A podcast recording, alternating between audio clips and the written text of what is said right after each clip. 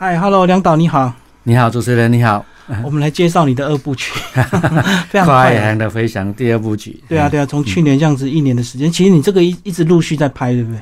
对啊，我是这些影片都是长时间的累积记录。嗯那你如果有，因为我们纪录片就是要后制作啦，这些都要有一些经费，那有经费可以完成的话，我们就尽快的把它完成。嗯，所以其实拍片是一直在拍，但是后置很花钱，所以有时候就要找一些机缘，对不对？对啊，没错，因为、呃，像这次呃守护黑面琵鹭是伟创人文基金会赞助的，那有他们的赞助，我们纪录片才有办法完成。嗯，好，那接下来导演就讲一下，其实这部片比较特别，以前你都是主角，对不对？这次是哎另外一个这个老师哦，王贞吉，对哎其实我们这个影片除了王贞吉之外，因为我们是以他为主角，但是我们旁边，比如说王贞吉他到呃亚洲各国去拍的时候，他都会去找当地的学者、当地的鸟友帮忙，对因为一定要有人带，我们才有办法在当地呃拍摄。嗯那也记录了台湾这三十年来有很多呃研究的学者啦、鸟会的人的投入。哎，那我们就是用这样子的方式把这个影片呈现出来。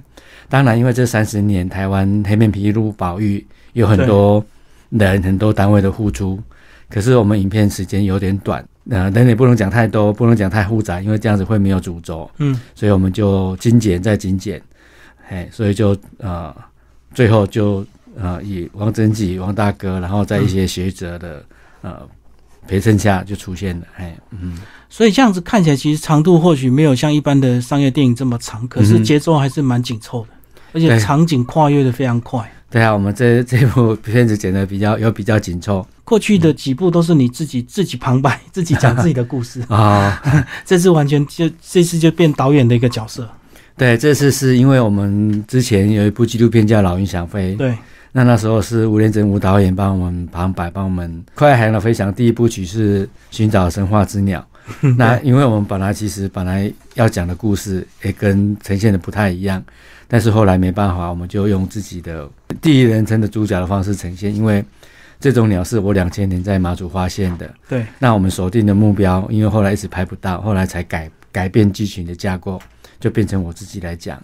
嗯，那这个第二部曲，因为之前跟吴吴连真的吴导演合作的关系，所以我们这次又再度请他帮忙。嗯那很高兴，他也很乐意的帮我们做旁白。嗯，所以这样讲，这个合作起来会非常的快，对不对？对啊，对，因为有之前的经验，然后吴吴吴导大概知道我们的剧情的呈现，所以他很快的就帮我们完成了这样子的呃嗯，录音工作。哎包括音乐也是找林强，对啊，因为我们从从老鹰想飞到 呃，那是御用制作。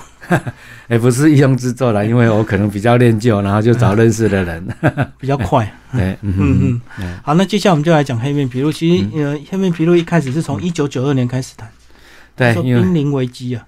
对，因为为什么会从一九九二年？因为那时候一九九二年一件呃黑面琵鹭的枪击事件，嗯然后引发、呃我们台湾各界，包括其实也包括世界很多保育人士的关心，然后慢慢的黑面琵鹭就变成我们台湾的一个明星物种。哎、嗯，那一九九二年我就，哎，其实也开始用十六厘米电影底片去对它做一些记录，然后慢慢的累积到呃到去年才有才有机会完成这样的一部纪录影片。嗯，所以它一开始数量这么少，就是因为人为因素，对不对？数量会这么少，其实我们不是很清楚，因为当年一九九二年的时候，那时候的调查，全世界大概就是不到三百只，嗯，那将近一半的数量都在台湾渡冬。那至于它为什么会这么少，其实我想没有人知道为什么会会这么少。但是透过这三十年来，呃，亚洲各国，比如说包括韩国，嗯然后包括大陆啦，我们台湾啊、香港啊、澳门啊、呃、韩国啊，还有日本，就是这些专家学者的努力之下，它数量已经快速的回升，嗯，目前大概有六超过六千只。哎是是是。嗯。所以我们当初我们的七股也是差点要开发嘛。当初就是因为七股要开花，所以有黑面琵鹭的枪击事件，大概也是因为这样子，那引起大家的重视。嗯那其实七地对黑面琵鹭来讲是最重要的，因为我想，其实，在影片里面，刘小璐刘老师他有提到，所有的物种其实对七地是非常重要的，包括我们人。其实我们人要生活也是要有地方，没有地方的话，我们根本就没办法没办法在这个地方生活，哎，所以栖地对所有的物种是最重要的。好，那我们这部片的男主角王贞吉老师，是不是老师也把他介绍一下？对，王王大哥，他是一九九二年，他本来是在台南市的一个呃报社报社的一个记者。那因为那时候有分台南市、台台南县，嗯，那报社的系统就不一样。那因为那时候发生这枪击事件之后，报报社台南县的记者没有，因为拍鸟要大炮。对，那台南县的记者没有大炮，就请王大哥去支援。嗯，那因为这样子，因为王大哥本身就很喜欢拍照，那他之前也拍过其他的鸟，像像去日本拍丹顶鹤啦这些，他也拍过，所以他他看到这个黑面琵鹭长得嘴型长得很很特殊，然后觉得它哎非常的可爱，所以他后来就决定说，那他就干脆他也不会做什么事情，那他会拍照。他就想说，他去记录黑面琵鹭的生活点滴，嗯，所以就这样子投入黑面琵鹭的拍摄的工作，嗯，所以就一拍拍出感情就对，对啊，因为长期的接触，然后呃，这中间其实他也发生了很多故事，哎，那我们为什么会想要记录他，就是因为他有类似这样子的故事，他有这样子的毅力投入，因为这三十年来，他几乎是花自己的钱，嗯，在做他喜欢做的事。嗯嗯嗯，对，其实，在里面就有讲到，其实他现在是身体有些状况。对啊，对啊。嗯，决定开始要拍黑面琵鹭的时候，因为黑面琵鹭还有其他的物种，像有美洲也有啦，澳洲也有啦，非洲也有。那他为了要拍起黑面琵鹭这个六个表兄弟，他就想说去，因为那时候他爸爸在非洲设工厂，他就利用这个机会去非洲拍，结果很不幸，就是中间就出了车祸。他太太就过世了哦，对，重伤，对他太太就过世了。那包括后来去，呃，去香港啊，他在那个木栈道走路的时候，不小心就跌到潮间带啦，整个器材就泡汤了，泡海水。对，然后他去澳去澳洲拍鸟的时候，要回来之前去吃个饭，结果所有的器材也全部被偷。嗯，那大概是最近十几年的事。他说他自己也罹患了大肠癌的第三期。嗯，但是他靠着，因为他对黑面琵鹭的喜欢，所以他还是非常乐观，每天就是想要出去拍鸟。那大概也是因为他这样子乐观的心情，让他的呃癌症没有恶化。那在呃医疗团队的治疗下，他他就持就是很稳定的就是维持原来的样子。哎，不过他里面他有讲到，其实保持乐观也非常重要。反正他也很看透人生。对啊，因为其实我觉得。呃，生病保持乐观对一个病人来讲是最重要的。如果每天闷闷不乐的，其实都会影响我们人的情绪。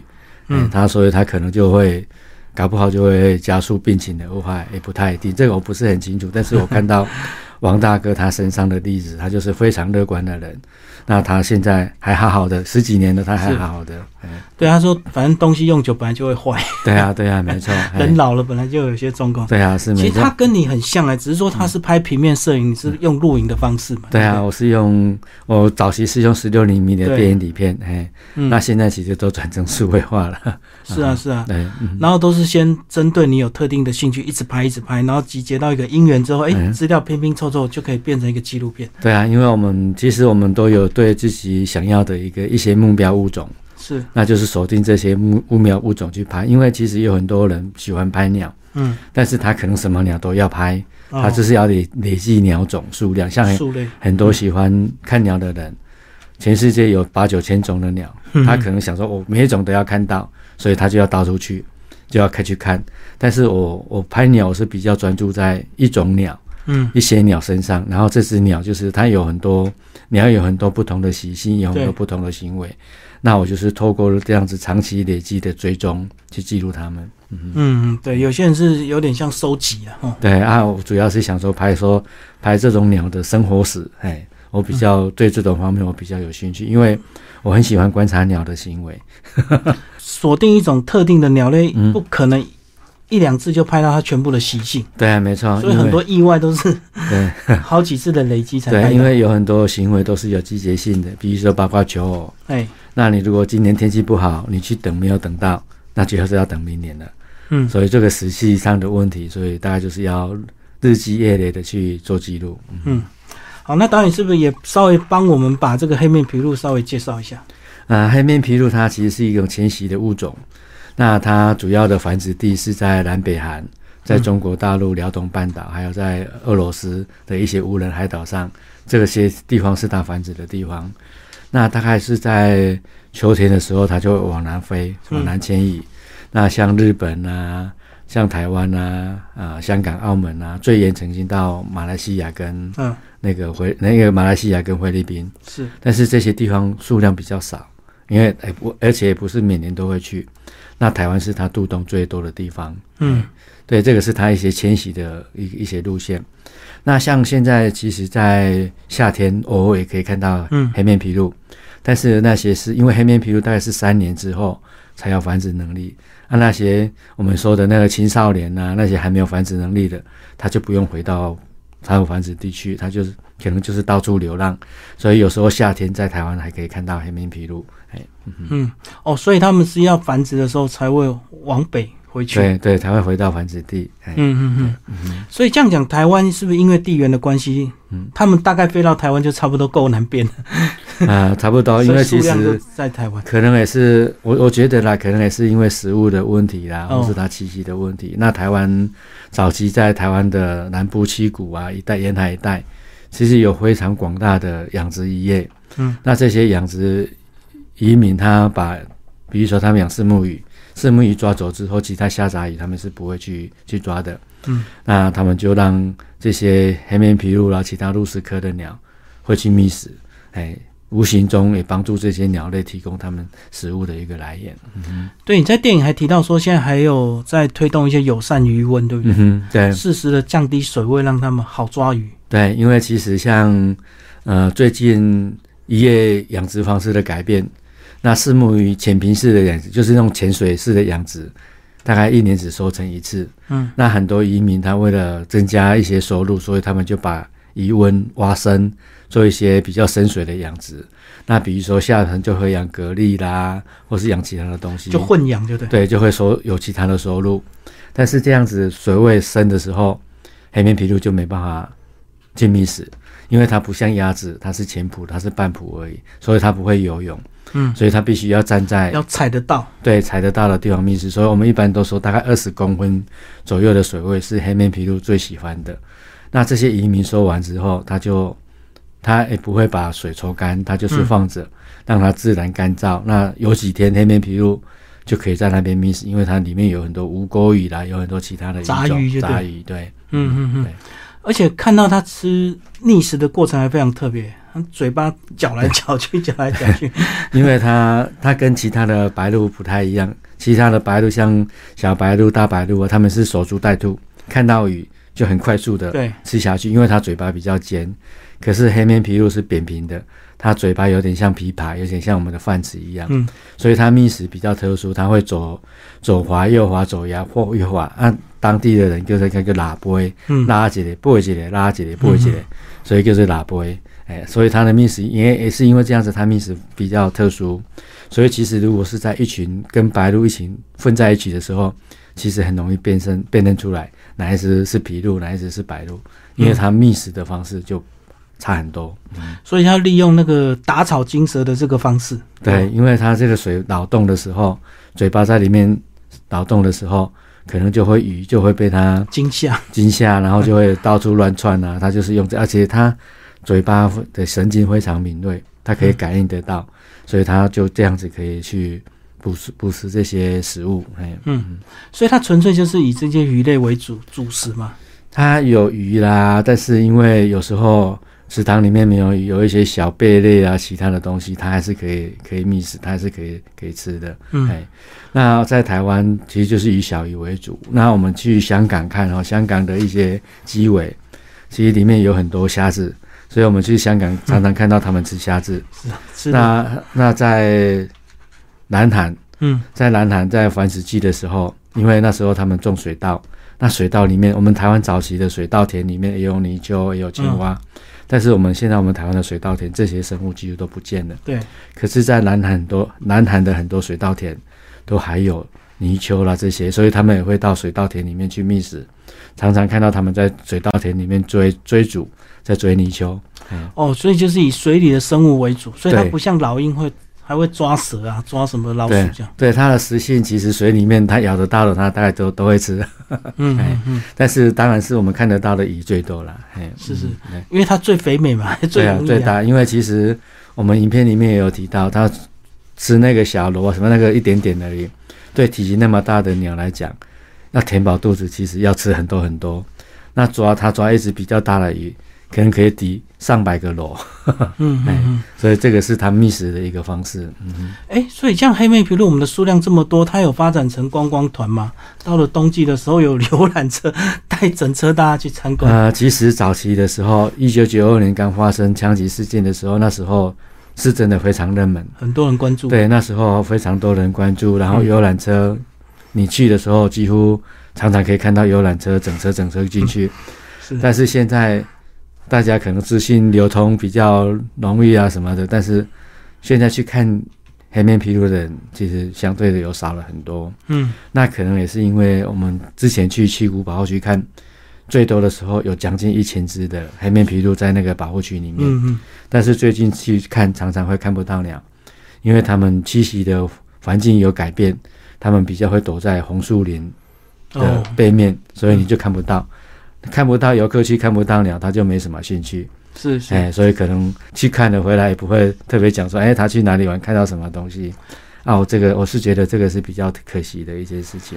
好，那其实呢，虽然富裕算是有点成功，可是现在又面临着经济开发的一个难题，对不对？就是你讲的这个光电的一个发展。对啊，其实我们台湾就是西南沿海有很多，就是我们以前有那种晒盐的的的的那个盐场。嗯，但是后来我们没有晒盐之后，很多盐田都荒废了，然后后来都变慢慢变成湿地。那这些湿地后来变成水鸟一个非常好的栖息的环境。但是很多人会认为说这种环境是没有利用的价值。那政府为了要开发利能，就会想到这些地方。嗯嗯。那这些地方一旦开发，因为本来很很多水鸟栖息的，可能就这样子，因为被破坏了。那力能虽然是一个，就是太阳能板虽然是一个力能很好的发电的一个东西，但是我是觉得就是设置的地方非常的重要。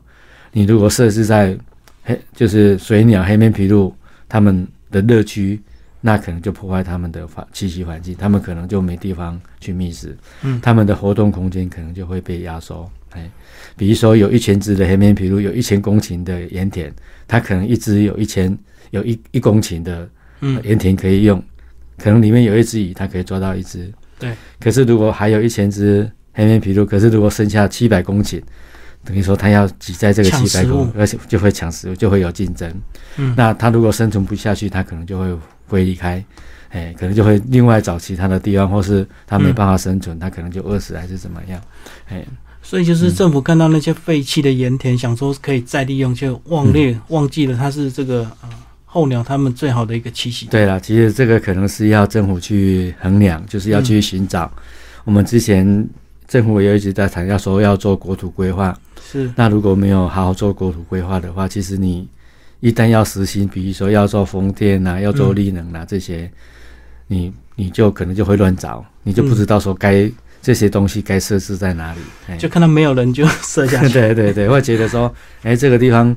就是一片水啊，没什么东西，可能就睡下去了。对，那是有点可惜的。嗯，哦，刚刚讲的是光电，那其实包括这个绿能，好像对鸟类也有些危害，对不对？它那个枫叶这样算。呃，就是海边的风也是会，但是呃，根据孙延新孙老师的研究，其实他有时候会避开。哦，哎，他比如说会高，他可能就直接飞过去。可是如果是低飞的话，他会避开。哦，但是也不是说避开他就好事了，因为他有时候避开，他要绕路，可能会增加一些体能的耗损。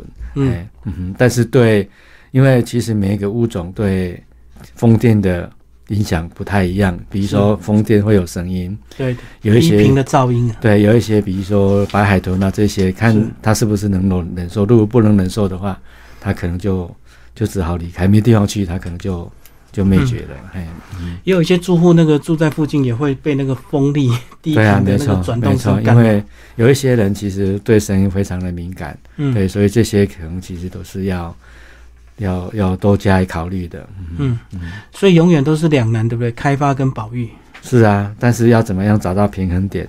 我想这个政府可能要花一些时间能力去了解，然后去处理，哎，才不会找产生对立的状况啦。因为其实我们都不是反对风电，不是反对力能，因为我们都要用电的。